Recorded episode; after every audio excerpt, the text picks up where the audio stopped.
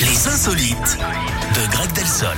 On va où ce matin? Dans l'Orne, en Normandie, Eric, où un concours unique au monde avait lieu le week-end dernier à Vitré sous l'Aigle, plus précisément, avec des courses cyclistes, un barbecue, mais aussi et surtout un concours international de lancer de bottes.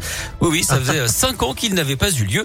Près de 50 personnes ont été inscrites avec des lancers qui ont approché à les 30 mètres, 21 mètres 20 pour la première féminine. Et oui, hein, c'est le talon à l'état pur.